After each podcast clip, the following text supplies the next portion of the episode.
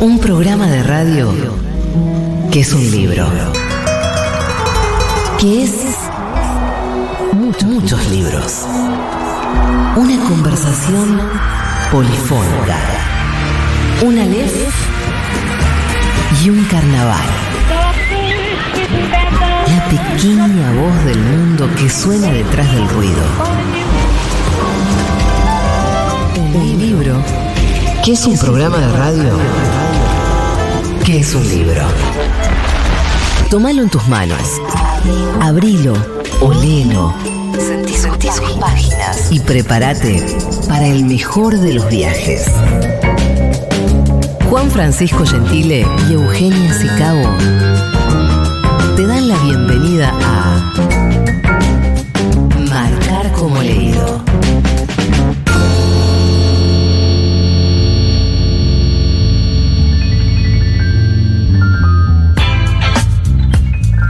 Bienvenidos, bienvenidas, bienvenides a Marcar como Leído, el programa de libros de Futurock que hoy voy a estar haciendo con esta voz ronca porque es la única que tengo, sin nada por festejar, Así es el rock and roll. pero con mucho frío, ¿no? Mucho Eh, cambio de ¿tuviste- temperatura. ¿Tuviste tomando un poco de frío? Eh, ¿Te desabrigaste? sí, pasé por el gallinero. Pasé cerca de Núñez y ¿sabes qué? Me agarró un frío.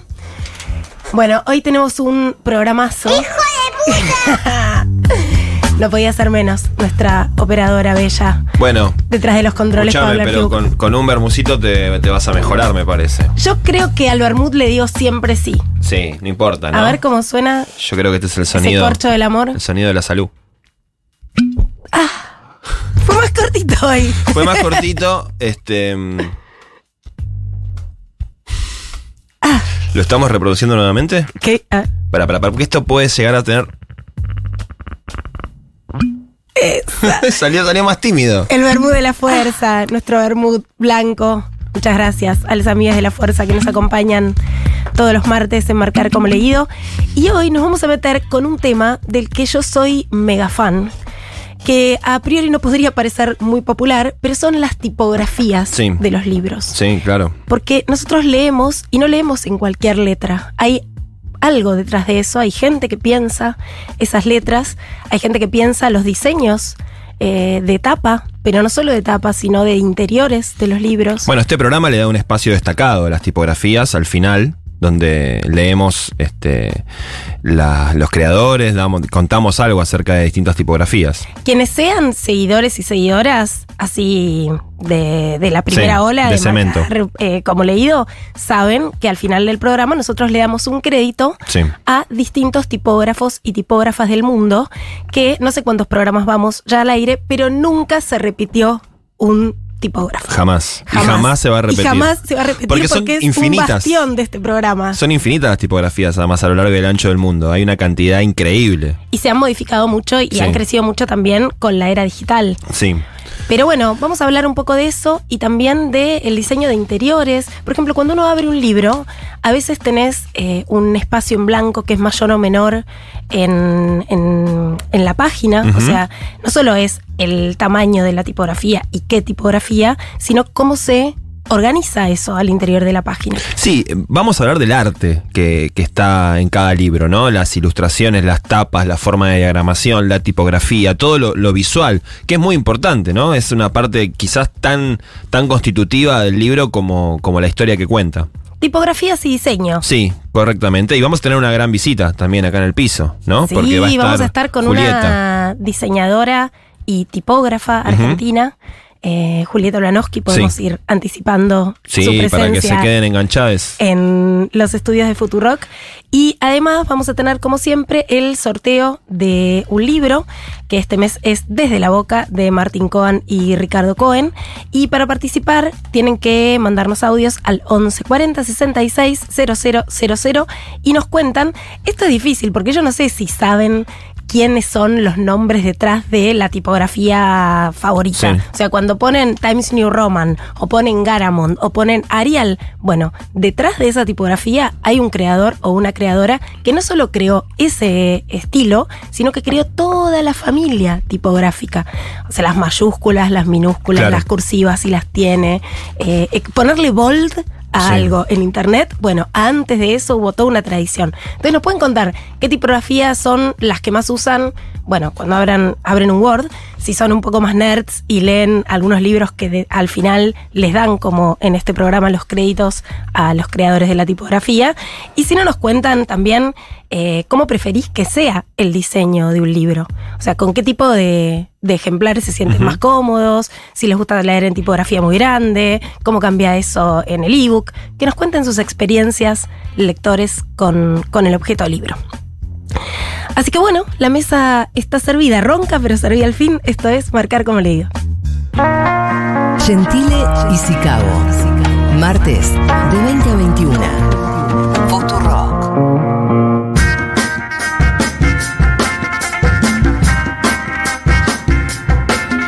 Hoy en Marcar como leído hablamos de diseño y tipografías, el arte detrás de los libros, cómo se diseñan, cómo se maquetan los libros, eh, cuáles son las decisiones detrás de utilizar una letra u otra.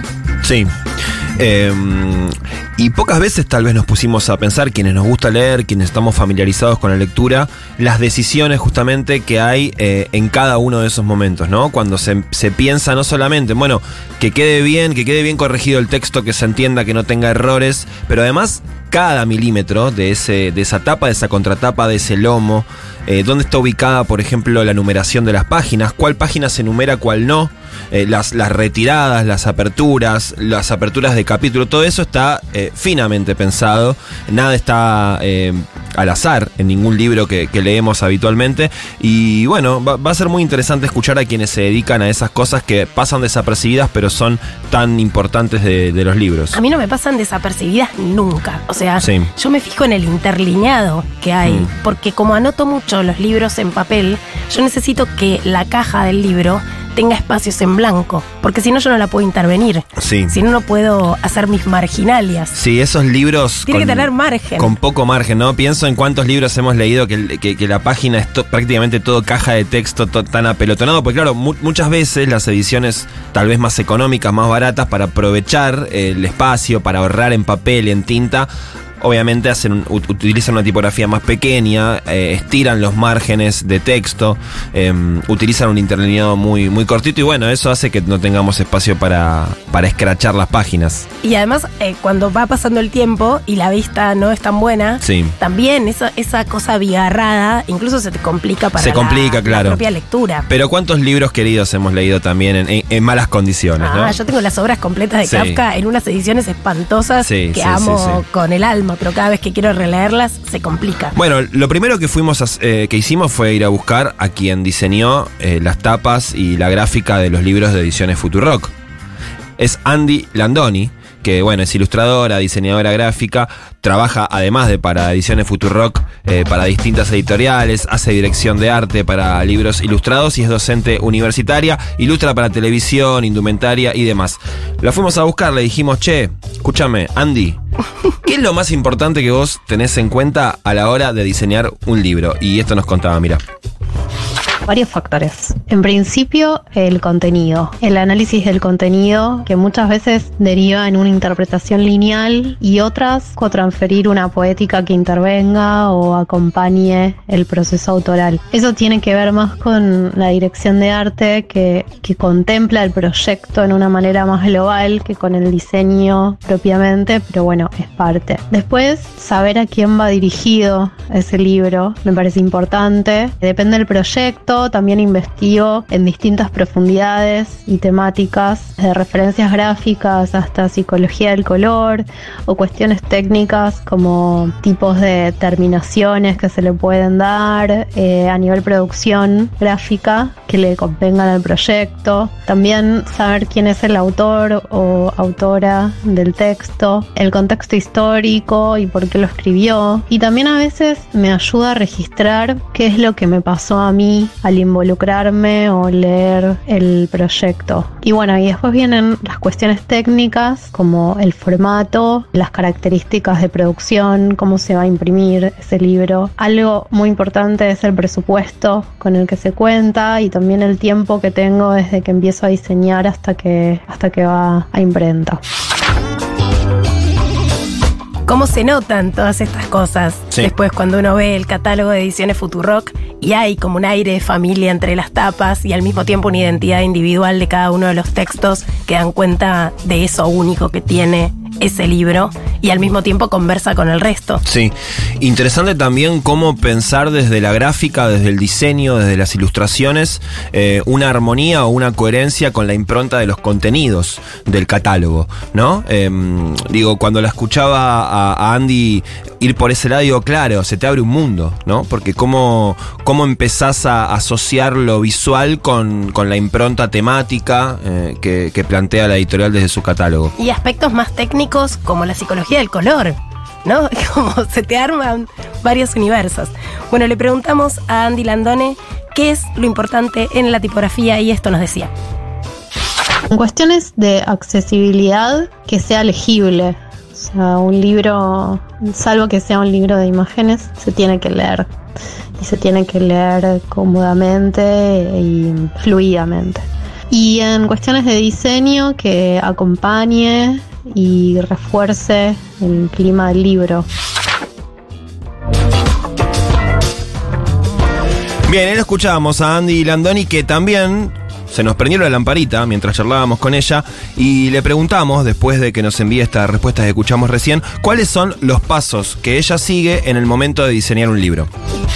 La parte de investigación y después comienzo a maquetar. Por lo general, si es un proceso integral, empiezo a bosquejar primero el interior porque es ahí cuando me empiezo a familiarizar más en profundidad con el, con el proyecto. Como que más allá de que lo haya leído previamente, es como que empiezo a, a maquetar y a diseñar, lo hago más propio como que me involucro más cuando empiezo a diseñar interior. Ahí hago pruebas tipográficas, de estilos, de cuerpo, paletas cromáticas y armo opciones de tipología de página. Pienso cómo sería la portada de ese libro, una doble de interior, cómo funcionan las imágenes o ilustraciones, si es que las tiene, etc. Pero todavía no no me meto con el, con el libro completo, solo esas partes. Y ya con eso empiezo a palpitar algunas cuestiones que le son afines a la tapa, que igual la dejo para el final. Pero es como que ya empezando a diseñar eh, interior me empiezo a, a dar cuenta de, de algunas cuestiones que después puedo llevar a la tapa. Eh, si el diseño es una colección, ya entran en juego otros factores porque es más complejo diseñar una colección. Eh, en ese caso,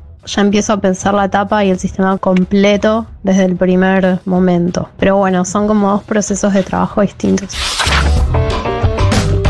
Me alucina la terminología que utilizan. Sí. Tipología de página, doble Todo- de interior. El campo semántico de los diseñadores, Sí, sí, ¿no? Quiero saber todo eso. Sí. Es como una profesión frustrada. Sí, en yo- otra vida quiero ser eso. Ya a mí me lleva a la FADU, pienso en los, pabellones Re. los pabellones de ciencia universitaria, ¿no? Es- ese tipo de palabras, de, de- de aromas, eh, lo- me, me llevan ahí, Río de la Plata, esa zona.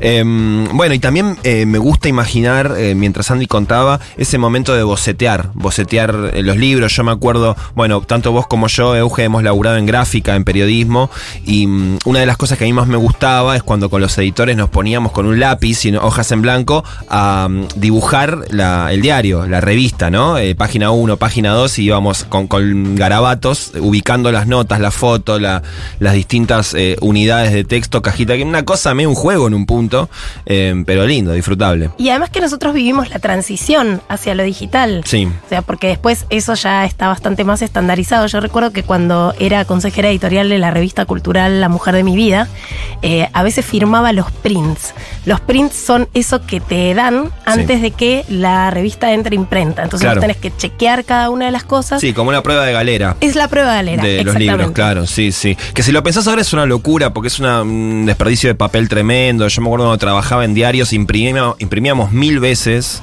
las hojas eh, de los diarios. eh, en, papel muy grande, justamente para poder ver el detalle. eh, era como eh, una impresión de cómo se iba a ver el diario una vez ya en la calle, eh, y una y otra vez, con, con un montón de correcciones y demás. Bueno, no sé si tiene mucho sentido hoy. Em, bueno, seguimos conversando con Andy Landoni, ilustradora y diseñadora a cargo de las ediciones de los libros de Futurock, y también le preguntamos qué es lo más importante en el proceso que nos acaba de, de describir. Para mí es fundamental trabajar en equipo con los editores y con editoras y con, con los autores en todo el proceso. Entonces, luego de tener el primer maquetado, lo envío para tener un feedback y ahí empieza la acción porque vamos y venimos con el equipo hasta que el libro va tomando forma. Una vez que el arte general está definido, ahí empiezo a ir más a detalle y ya maqueto todo el interior y mientras eso está en corrección, empiezo a hacer bocetos de tapa y pruebas de impresión, maquetas caseras o, o mockups para poder visualizar el libro lo más realista posible, o sea, lo más cercano a, cómo va a quedar impreso. Y cuando todo este proceso está terminado, ya después de varias vueltas de corrección de interiores, la tapa seleccionada y estoy para los ajustes finales, coloco la parte legal, la catalogación, código de barras y ya con eso y el visto final del editor y el autor, la autora puede ir a imprenta, donde ahí empieza otro proceso que es el de que es el de producción. Y ahí puede pasar que después de las pruebas de imprenta venga alguna que otra corrección más eh, que tenga que aplicar en el, en el archivo final. Claro, no, porque después está la traducción de eso digital al papel y hay cosas que pueden fallar. Por ejemplo, hay tintas que imprimen distinto Sí. según los gramajes de papel. Entonces algo que uno vio en la computadora con un valor de color después tiene otro en la página. Sí. Eh, hay algunas cositas ahí que se Sí, ajustan claro. a último momento. Colores, cosas que se ven de un modo, después se ven de otra manera en el papel, en la impresión. Eh, entonces, bueno, es un trabajo en buena medida casi artesanal, Es muy ¿no? artesanal, De mucha sí. etapa, prueba, error, ir corrigiendo detallito y cada cosa. Le preguntamos a Andy Landoni qué es lo que busca Ediciones Futurock a través de sus tapas y diseños y esto nos dijo.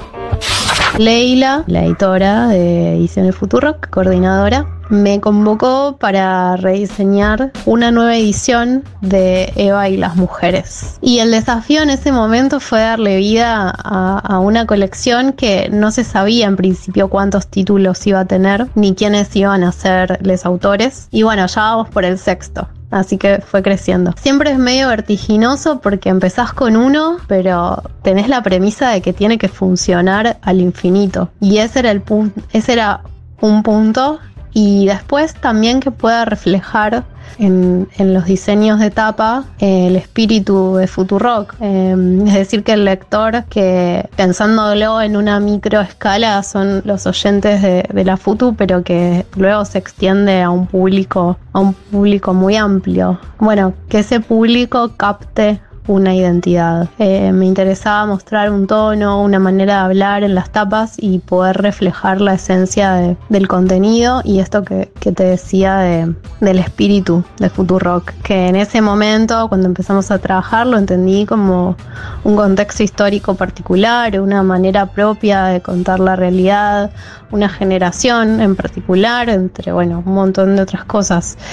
Bueno, y creo que ahora viendo los libros ya editados, impresos en conjunto en los estantes de la librería, bueno, en la feria del libro, eh, creo que lo, que lo logramos. Así que bueno, ese es un poco el, resumen de- del proceso de trabajo con, con Futurock.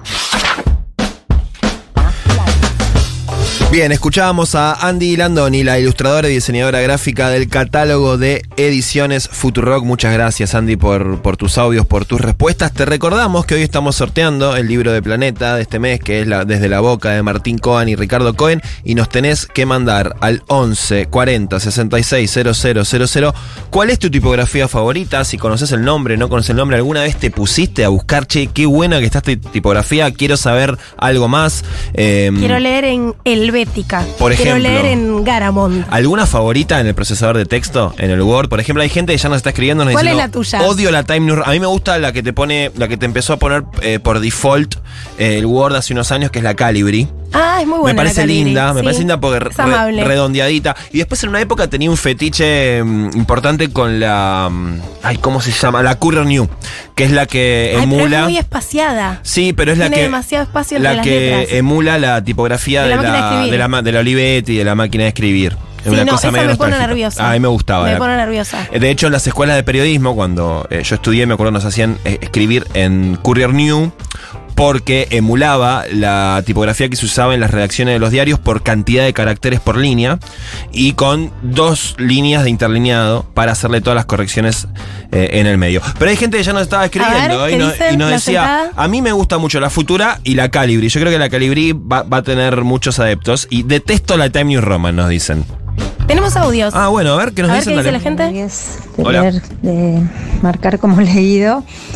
Eh, bueno, eh, no tengo una tipografía favorita, pero como, digamos, ya tengo mis años de usar anteojos, eh, prefiero libros con buena letra, con letra en tamaño adecuado y me fijo, me fijo realmente en el tamaño de la letra cuando abro un libro porque para no estar sufriéndolo.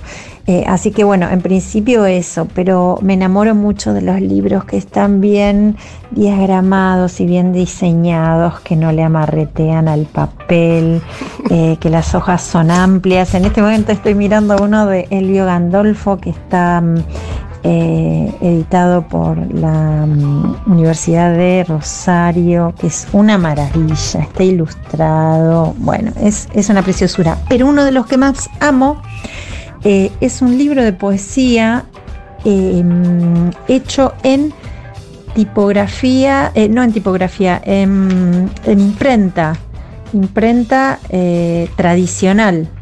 Se llama La Reforma Agraria de la Poesía de Clara España y está hecha por Federico Simati de Prensa La Libertad. Está hecho hoja por hoja. En imprenta tradicional. En las prensas caseras. Qué hermoso. Sí. Muchas gracias por sus mensajes. Sigan enviando al 1140 66 000 y yo, Euge, le quiero contar a nuestra audiencia para que se quede enganchada después de escuchar un temita y alguna que otra cosa, que en un ratito va a estar acá sentada con nosotros Julieta Ulanowski, diseñadora gráfica, diseñadora de tipografía y creadora de la tipo Montserrat, que es la que se está utilizando en la impresión de los nuevos billetes eh, de dos mil pesos y en un montón de otras cosas también. Cuando vi los billetes de dos mil pesos con la letra Tremendo. Montserrat me volví loca. Quiero, quiero. Dije, Julieta Blanowski llegó. Send se lo merece. de dos lucas. O sea, quiero tener su letra en mi billetera. Tengo su letra en mi billetera. Subrayar o no subrayar los libros. Esa es la cuestión. Marcar como leído. Futuro.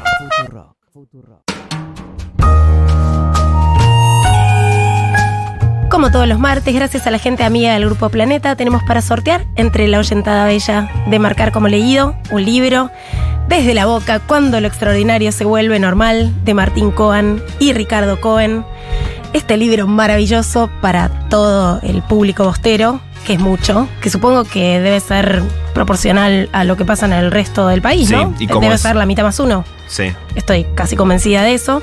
Eh, Martín Cohen hace un repaso por distintas anécdotas eh, bosteras y una que cuenta es eh, que en instancias de final, en una materia en la universidad, hay una alumna que llega con eh, una camiseta de River y una profesora que mm, es del único club argentino que nunca descendió, que le avisa a su equipo de cátedra, le dice, bueno, eh, si me toca a mí, esta persona para rendir, yo no le voy a tomar, porque merece eh, ser juzgada de una manera justa. O sea, merece ser evaluada de una manera justa.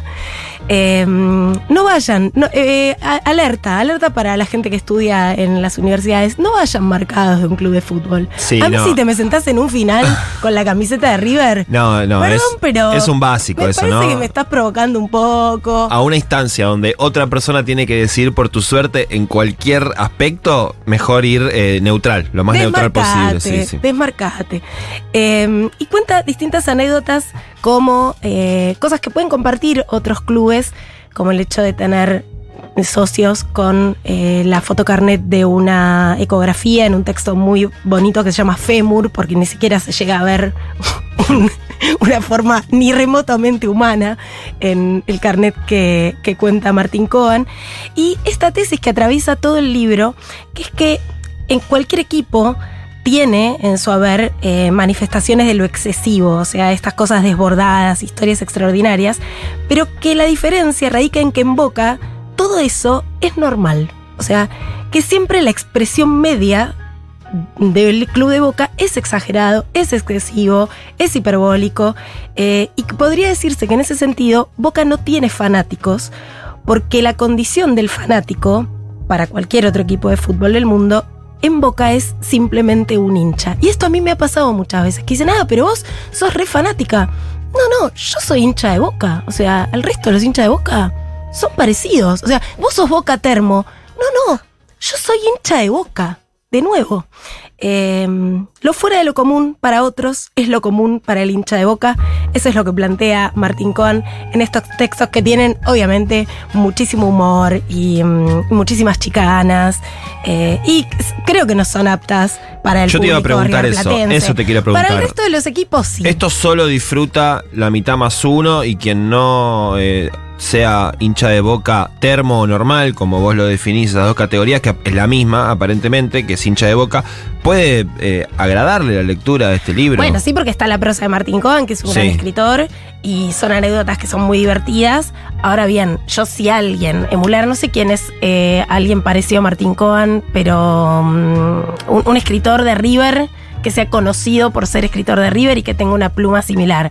Yo no lo leería si me empieza a contar anécdotas del Monumental. Está bien. Eh, el resto de los clubes de fútbol, o la gente que es más eh, neutral, como Juan Francisco Gentile, por ejemplo, que no tiene una marcación especial en Sí. relación a ese deporte, yo creo que lo van a disfrutar. Tengo distintas. eh. Yo quiero, quiero dejar asentado que no es que.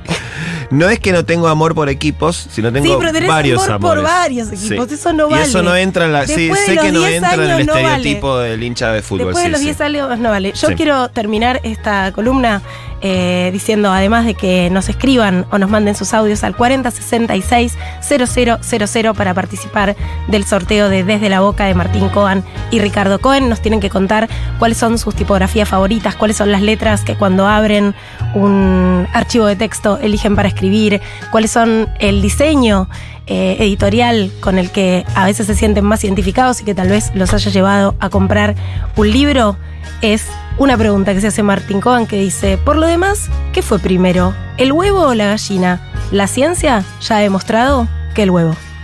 Marcar como leído. Futurock.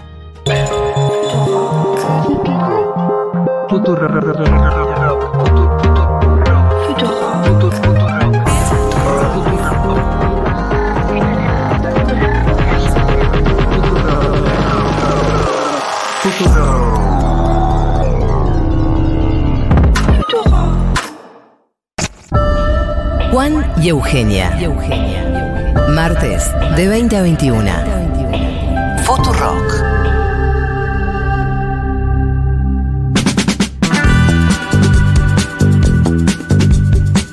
Seguimos en Marcar como leído y en esta edición especial ultra nerd para gente que le interese qué hay detrás del diseño de los libros y de las letras que lee. Ya tenemos en el estudio de Futurock la presencia estelar de Julieta Ulanowski, que es diseñadora gráfica, es diseñadora de tipografía, dirige el estudio de diseño Skiski junto a Valeria Dulinsky ya desde 1989. ¿Cómo estás, Juli? Bienvenida. Hola, ¿qué Hola. tal? Gracias por venir. ¿Cómo andan? Gracias por la invitación. Eh, Este es un programa que mm, yo no sé si hay otro programa de la radiofonía argentina que lee tipografías en cada emisión, en el cierre. Eh, nos vanagloriamos de eso, creemos que es un- una distinción, así que para nosotros es un programa mu- muy, importante este. Bueno, muchas gracias. No, la verdad que son únicos. Yo nunca, y mirá que escucho radio, ¿eh? Y te digo, nunca en ningún otro lado escuché nada parecido, así que... Yo debo confesar que a partir de haberte conocido, porque tenemos amistades en común con Julieta, me empecé a interiorizar un poco más por el tema de la tipografía y por la historia de la tipografía. Y es un universo, o sea, eh, es, es realmente un campo muy amplio en donde mm, eh, hay, hay mucho trabajo. Eh, y, mm, y mucha gente involucrada en, en estas cuestiones.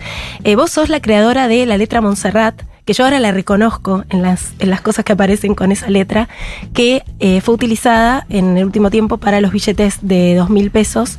Eh, ¿Eso cómo surgió? Yo vi que te enteraste por redes que habían utilizado tu tipografía en Sí. los billetes. Sí, y eso mira, no tiene un... Les traje para que vean. Ay, qué lindo. ¿Qué trajiste? ¿Los, los dos lucas? Nos está poniendo cuatro mil pesos eh, sobre la mesa. Bueno, esto en está, vez de sobre. nosotros esto en vez de sobre viene baratos. así. Esto cerramos, sobra así cuatro como cerramos. explicitado sin sobres, directamente el billete Sí.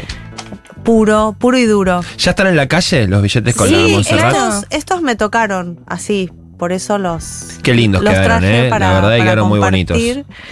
Este, sí, la verdad es que la tipografía está disponible en, un, en una plataforma de, de Google. Así que el equipo de diseño de la Casa de Moneda la eligió a partir de unos requerimientos que, que tenía del Banco Central. Eh, suena muy raro hablar de todo esto en estos días, pero bueno, no importa, eh, hacemos como un gran... Sí, sí, sí, hacemos cono, cono de silencio. cono a veces decimos que esto es una trampa a la realidad. Es una hora de trampa a la realidad, así que en eso estamos. Bueno, es- estoy con ustedes Sí. en esto, claramente. Por las dudas, igual decimos que Banco Central que va a seguir existiendo. Sí, que no se va a quemar, Que nadie va a claro. quemar ningún banco central. No, no, eh, no, si no. todas las personas que nos escuchan votan bien. Claro, exacto. Con responsabilidad cívica. Estamos sí. seguros que sí. Y bueno, y ellos tuvieron algunos requerimientos que venían del Banco Central, entre ellos muchas especificaciones técnicas y la letra les, les daba esa, esa respuesta, ¿no? Esa posibilidad de, de ciertos usos específicos como tamaños muy chicos para, para reproducir en algunas partes en forma de textura, que, que no la ves a simple vista, sino que lo ves con una lupa para cuestiones de seguridad y, de- y demás capas que tiene el billete en su producción y después en- para la denominación que pueda tener un, un valor pesado, grande, súper legible. Entonces, eh, bueno, le eligieron, también es una tipografía que está disponible, Sí. es de uso gratuito y... Estoy viendo que en el billete está la tipografía en mayúscula, pero los nombres de Ramón Carrillo y Cecilia Grierson, que son los próceres que están en la tapa, están en minúscula. Eso es porque vos desarrollás eh, dentro de la familia las mayúsculas, las minúsculas, pero también las cursivas, también las negritas. Sí, la tipografía Montserrat particularmente tiene eh, de en cuanto a pesos, o sea, el negrito y regular, que son en general las, los dos pesos que tienen las letras, esta familia tiene nueve pesos, o sea, va desde muy fina hasta muy gruesa. Por ejemplo, el, el número, el de 2000, es el más grueso de los, de los pesos. Mm, no es el más grueso, es uno de los más gruesos, pero no es el más grueso. Está, viene desde el número 100, que sería o número 1, a número 9. Así están catalogados ahí en esa plataforma. En otros lugares también se llaman fina, extra fina, clara, bueno, y en inglés, ¿no? Regular, Bold. bold, Sí. extra bold, black, ¿no? La más pesada sería la black, la extra, bueno, la más pesada de todas, o 900 en la nomenclatura esta.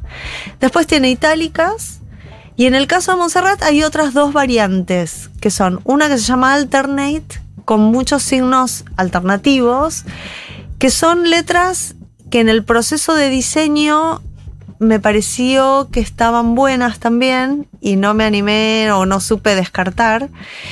Y con todo eso armé un set como para que vos puedas combinar y en algún caso, en un título de un libro, por ejemplo, puedas combinar una A que es diferente, o una Z que es diferente, una Q, una J, una M, o sea, letras Una que- Montserrat caprichosa. una Montserrat como, claro, con un toque.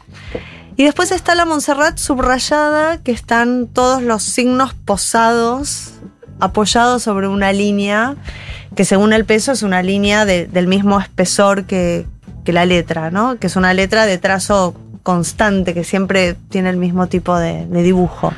¿Y tiene sus- inspiraste sus para esa, para esa letra?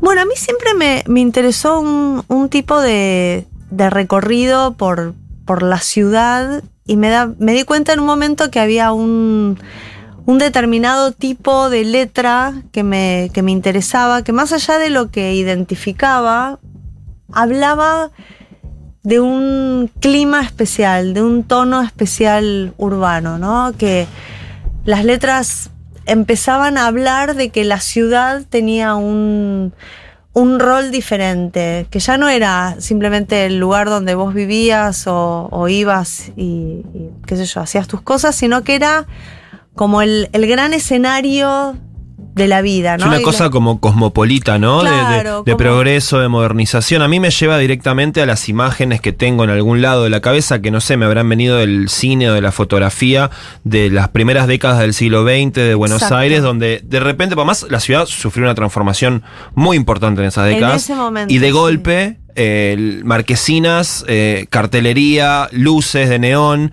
eh, entonces me transmite Montserrat una cosa muy mm, entre moderna y medio vintage en un punto ahora, ¿no? Como Sí. medio clásico y moderno, digamos. Claro, digamos que lo que, las, lo que la ciudad representaba en ese momento, o sea, lo describiste perfecto, es exactamente eso, ¿no? Y ese momento y esa época y esas letras muy vinculadas con el cine, con esa grandilocuencia de las divas, ¿no? Y esa cosa como, en vez de estar talladita, Hmm. muy siglo XIX, como que hacen ¡pum! Claro. y se lanzan para, para arriba. Como que hay una liberación también en, estéticamente, ¿no? En el Sí. diseño y demás. De hecho, bueno, no sé, te- es una pregunta también. Es un momento importante para el diseño, ¿no? Lo- la primera etapa del siglo XX. Sí, completamente, completamente. Y aparte de eso, las, las letras empiezan a tener como una, una cosa formal de que más allá de dónde estén, o sea, si están arriba de un de la estación de tren y dicen ferrocarril o del mercado y dicen mercado o del cine y dicen Gaumont o digamos de, de- del hogar obrero, de todas esas cosas, todas tenían un parentesco. O sea, por más de que fueran lugares diferentes, había un idioma común. Y vos mencionaste la palabra progreso, y de hecho así fue el primer nombre que tuvo la letra, ¿no? Porque para mí implicaba eso, era de alguna manera cómo identificar el progreso. Y todo lo que ahora nos parece re obvio y natural y hasta antiguo, retro o vintage, en ese momento era el futuro, lo moderno, lo nuevo y, la, la velocidad, la cosa como muy, muy novedosa. Este, así que bueno, en un primer momento se llamó así, pero después a la hora de publicarla en Google, el nombre estaba no estaba disponible. Hmm. Ya existían ¿La letra progreso? ya existía la letra progreso, la letra progress Para, ¿y también. ¿tenía algo que ver con la, con la letra que ustedes No. habían, o estaba, o No, nada que ver, re no, distinta? Mira. No, no, no tenía nada que ver, pero bueno, ya estaba usada y entonces, bueno. Ahí probé con Gaumont, porque el, porque el letrero, las letras de- del cine también me habían servido. De hecho, la G con ese, esa, esa no vuelta de la G eh, me parecía interesante, pero también estaba tomado. Y ahí es que surgió la idea de ponerle Del Montserrat. barrio, claro. Del barrio, que si bien yo usé referentes que vi en otros lados, en, qué sé yo, el, el edificio del hogar obrero está por colegiales, el mercado del progreso está en caballito, hay cosas que están por otros lados. eh, en Montserrat hay mucho de eso, ¿no? Hay, muchos referentes, cada vez menos, pero igual hay. Y bueno, y también era mi barrio y entonces, bueno, eso me, me sirvió para, para identificarme. Y hablando de barrios, hay otra letra con nombre de barrio que es Abasto, que es una familia tipográfica que creo que está en desarrollo, que no la tenés cerrada del todo, eh, que tiene una historia muy linda porque encontraste eh, a quien estampaba los cajones de madera para los productos del mercado del abasto. Entonces, eh, ahora contámelo bien, pero si no entiendo mal, fotografiaron los tipos de bronce y redibujaron esos tipos para trazar esta tipografía. Estuve buscando en internet y vi los tipos de bronce, que es como volver a otro tiempo, de vuelta eh, a eso, a los tipos. Exactamente. Eh, sí, es exactamente así como lo dijiste. Voy a, sumar acá que esa visita a ese lugar fuimos con Pablo Cosgaya, que es un tipógrafo y diseñador, que en ese momento vivía por el abasto y conocía este, este pequeño taller barra editorial, porque ellos tenían ahí en ese, en ese espacio una serie de catálogos con todo lo que ellos imprimían y, y producían. Y hoy te diría que, que pensando en esas piezas, solamente digo, bueno, eso es una editorial. Por más de que fuese un catálogo de productos comerciales para... O sea, hoy lo vemos con esa perspectiva. Y bueno, y Pablo nos, nos llevó ahí a Valeria y a mí y enloquecimos. Fue realmente como una especie de, de parque de diversiones para, para las pibas diseñadoras. Así que sí, hicimos eso. Primero empezó siendo una digitalización, o sea, como una llevada directa del, trazo del tipo hacia el mundo digital.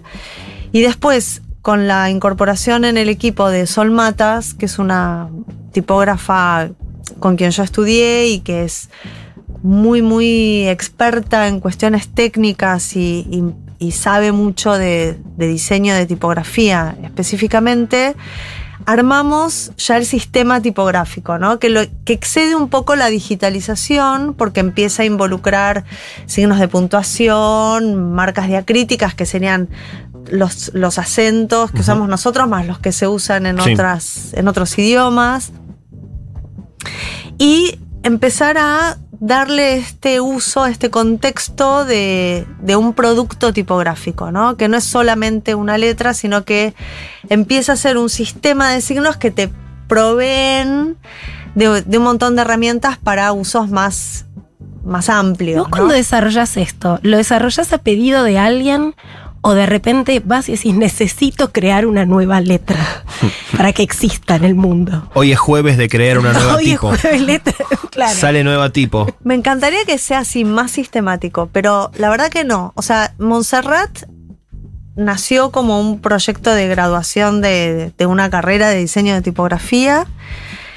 Después, Confitería nació así como un proyecto y Abasto también, como decir, che, ¿qué hacemos con esto? Y, y bueno, surgió la, la, idea de hacer estos desarrollos tipográficos y que, que, tienen, por ejemplo, ahora estamos desarrollando para Abasto una serie de, de algo que, que, en inglés se llaman dingbats, eh, que son o ornaments, que son estos elementos como misceláneas que muchas veces se usan en los libros, por ejemplo, para separar un párrafo de otro. Es, ¿Como es firuletes? Esa, esos pequeños firuletes que son parte de una tipografía, sí. ¿no? O sea, a veces hay tipografías que son solamente de firuletes o firuletes que forman parte de una tipografía. Sí.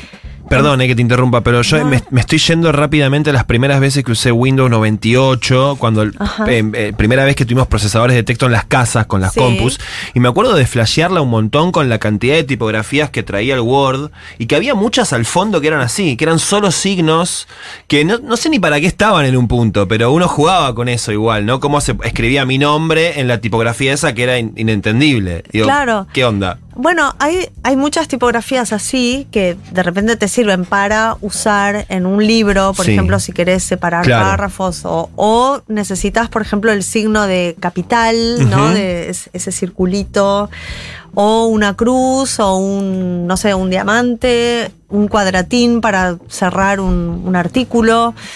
O sea, tienen, tienen usos, claro. este, según la letra, según, bueno, los usos, qué sé yo, hay, hay muchos. Y según las tipografías, muchas veces esos, esos sistemas de signos no alfabéticos están en concordancia con el concepto de, de, la letra, ¿no? En el caso de confitería, por ejemplo, los, los ornamentos tienen una cosa un poco de repostería uh -huh. o de son abstractos y, y, tienen la funcionalidad de, de armar sí. o estos firuletes o tramas de fondo o, o, marcos. Yo le cuento a la audiencia que Julieta hace un gesto como de. Mm, de onda. Dibuja sí, el aire. Yo siento que está decorando una torta con una manga y crema, eso, ¿no? Eso, pero son signos sí, tipográficos. Ahí va, ahí va.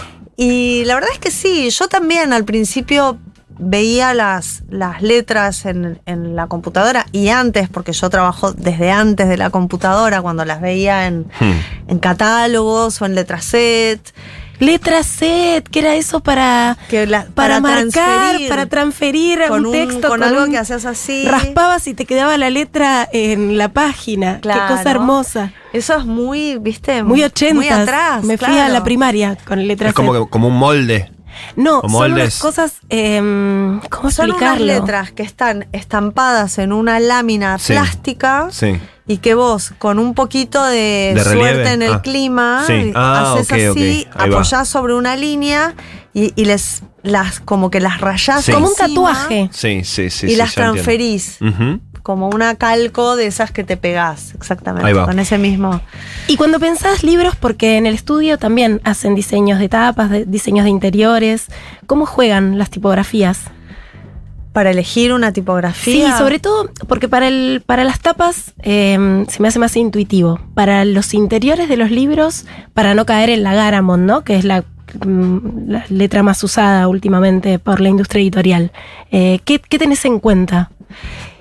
Mira, una de las cosas que está bueno tener en cuenta es el sistema de impresión y el papel, porque hay algunos papeles que son más finos y que permiten que la letra se imprima exactamente con el peso con el que fue diseñada. Pero en papeles más porosos, como el buxel o libros de lectura en general, las, las letras se imprimen y se expanden un poquito. La tinta se abre un poquito. Se abre un poquito. Entonces hay muchas letras que tienen, pensando en esto, que después pasó a ser un recurso de diseño y demás, lo que se llaman trampas de tinta, muchas veces. Qué ¿no? lindo amo, nombre. amo, la, terminología de este mundo, Dios mío. Trampas de Le voy tinta. a poner a un gato así. Yo le quiero poner un programa, trampas de tinta. Sí, totalmente. Hermoso. Eh, Contanos. entonces, esas trampas de tinta lo que hacen es que en algunos, en algunas partes del signo, en vez de terminar, por ejemplo, imaginemos la A minúscula, ¿no? En vez de que la pancita en la parte de abajo suba y después vuelva a bajar hasta el bastón vertical donde, donde cierra, esa subida, en vez de terminar en un vértice, termina en una muy sutil línea recta, o sea, está apenitas abierto, para que cuando entre la tinta se complete y haga ese vértice. Me vuelvo loca. Me vuelvo loca que está todo esto detrás de las palabras que leemos tan, Sí. eh, tan livianamente en un libro. Bueno, vos, vos como lectora sos una parte sustancial del, del diseño tipográfico. O sea, yo me imagino que vos debes tener distintas experiencias de lectura, mejores, peores, algunos te deben encantar, otros te deben resultar muy incómodos. Me imagino que en algunos casos podrás detectar si la letra está apretada o si está como debe estar, si hay, un buena, si hay una buena diagramación, si, si hay demasiado salto de un lugar a otro, si, se si hay demasiados guiones seguidos en un párrafo, o sea, sí. todo, todo ese tipo de, de cuidado, me imagino que vos, siendo la lectora que sos, aparte, porque sé la cantidad de, de horas, de kilómetros, de metros leídos, metros así de, de libros apilados, eso es algo que se, que se define y que se ve y que juega muy en, en, no sé, a favor o en contra de la publicación. Yo veo que hay algunas letras hoy un poco más contemporáneas que la Garamond, que es muy fina, que por ahí me parece que pueden funcionar mejor para que son un poquito más gruesas en todos lados y que entonces se imprimen de una manera más pareja. ¿A vos en qué tipografía te gusta leer más? Y a mí hay algunas nuevas tipografías que me gustan mucho, que, que son un poco más contemporáneas, pero que me parece que son muy lindas. Por ejemplo, hay una que se llama Bitter, que es de Sol Matas, esta tipógrafa que te decía, que me gusta mucho. Después hay algunas de Omnibus Type, que es la, la fundidora que tiene Pablo Cosgaya que te mencionaba.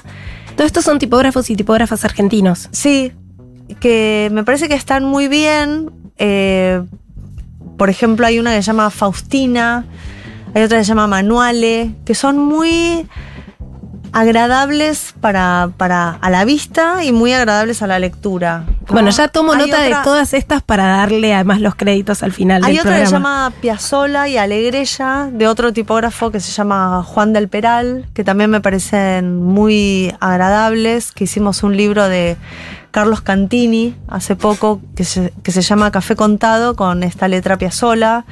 O para los libros del Barolo usamos Alegrella. Eh, y la combinamos con Montserrat para los títulos. em, Qué lindo momento el de elegirle el nombre a la tipografía, ¿no? Lo estoy imaginando. Sí. eh, me gustaría trabajar de eso. No sé si se estudia o se puede elegir esa profesión. Sí. Nombrador de tipografía. Totalmente.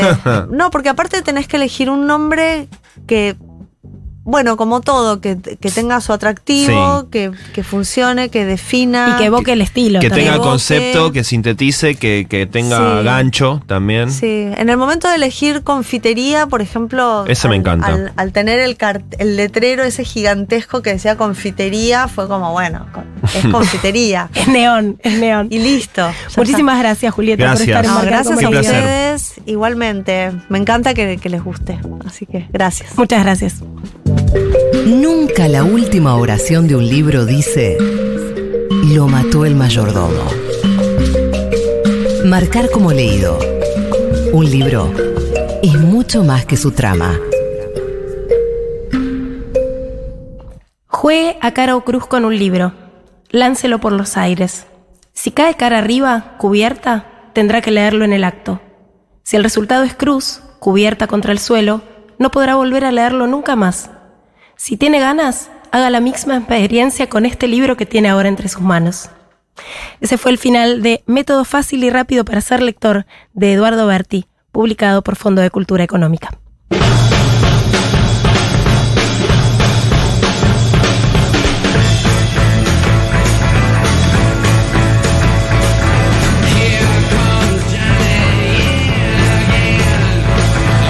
Y con cuatro mil pesos estampados en letra Montserrat sobre la mesa, va llegando al final marcar como leído y queremos contarles que la canción sin fin llega a Córdoba.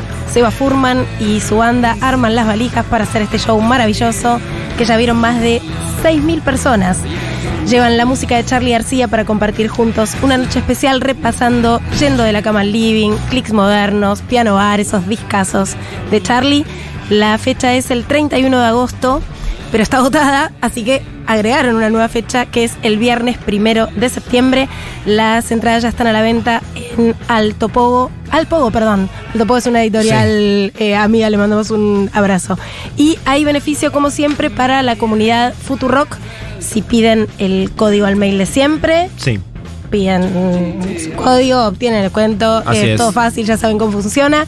Y no se olviden de seguir a la cuenta arroba la canción sin fin en Instagram para enterarse de novedades y participar de sorteos. Esto es el 31 de agosto y el 1 de septiembre en Córdoba en Estudio Theater. Otro aviso parroquial, abrió Futurock Libros, nuestra librería, una propuesta de lectura formada por más de 2.000 títulos de casi 50 editoriales que traen los debates de la historia política nacional e internacional, ideas emancipatorias, feminismo, ambientalismo, ficción, de lunes a viernes de 10 a 19 horas, los sábados de 10 a 14 en Medrano 707, está abierta Futurock Libros. eh, la Estuvimos cuenta- ahí con Sí, Juan claro. brindando la semana Yo pasada en la bauticé, inauguración. hice un bautismo... mm, Rompió la primera copa Sí. en la se librería me de trastabilló, Futurock. se me trastabilló la copa de vino y bueno. tuve- Hay registro hicimos que no una subimos a ceremonia. redes. Sí, sí, Eh, hay un, hubo hay ahí un una, registro. una ceremonia pagana. Sí, eh, bien, eh, arroba Futurock Libros y si mencionás a marcar como leído, cuando llegas al mostrador tenés un jugoso 10% de descuento sobre el, pier- el precio de lista. Tienen que solo mirar a los ojos Sí. a Le Librere Sí. y decirle marcar como leído y ya está corriendo el 10%. Y yo aprovecho para contarles después de las de los asiagos resultados de la paso de esta semana que en Futurock hay un nuevo podcast que se llama Pecados Capitales de la Democracia conducido por Alejandro Grimson y Pedro Saborido en el que hago una columna de libros. Estoy muy orgullosa de formar parte de ese proyecto, en el que pensamos justamente los avances de la derecha en Argentina y en Latinoamérica para ver soluciones alternativas eh, y poner un poco, un poco de, de tranquilidad dentro de toda esta intranquilidad, no por lo menos pensarlo teóricamente y encontrar no alternativas han habido tiempos más complicados Vamos. y se han Vamos, salido de ellos.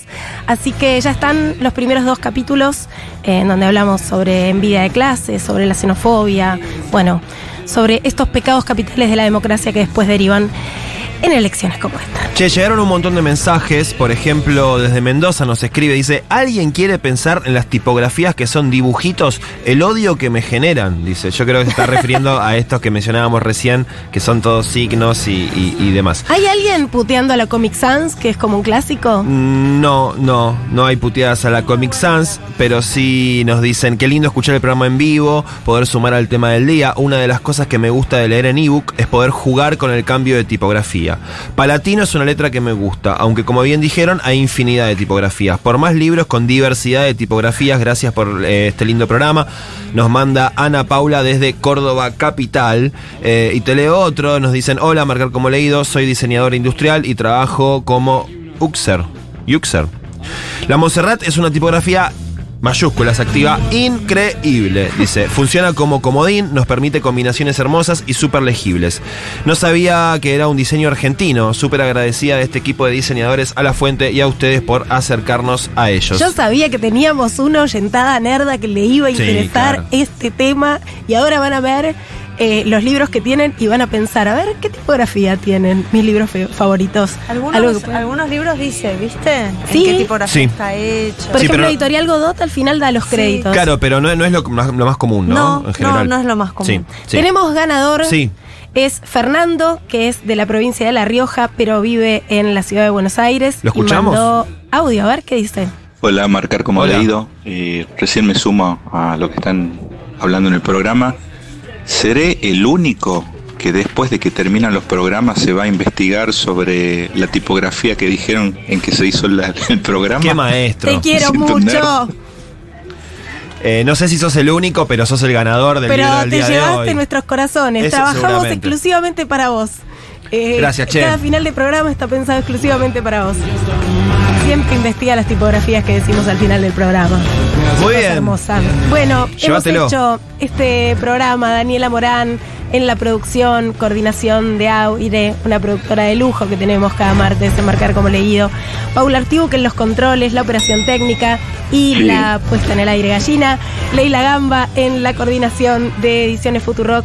Yo soy Eugenia Sicabo. Y yo soy Juan Francisco Gentile. Nos volvemos a encontrar el próximo martes cuando hagamos otro capítulo de Marcar como Leído. Adiós.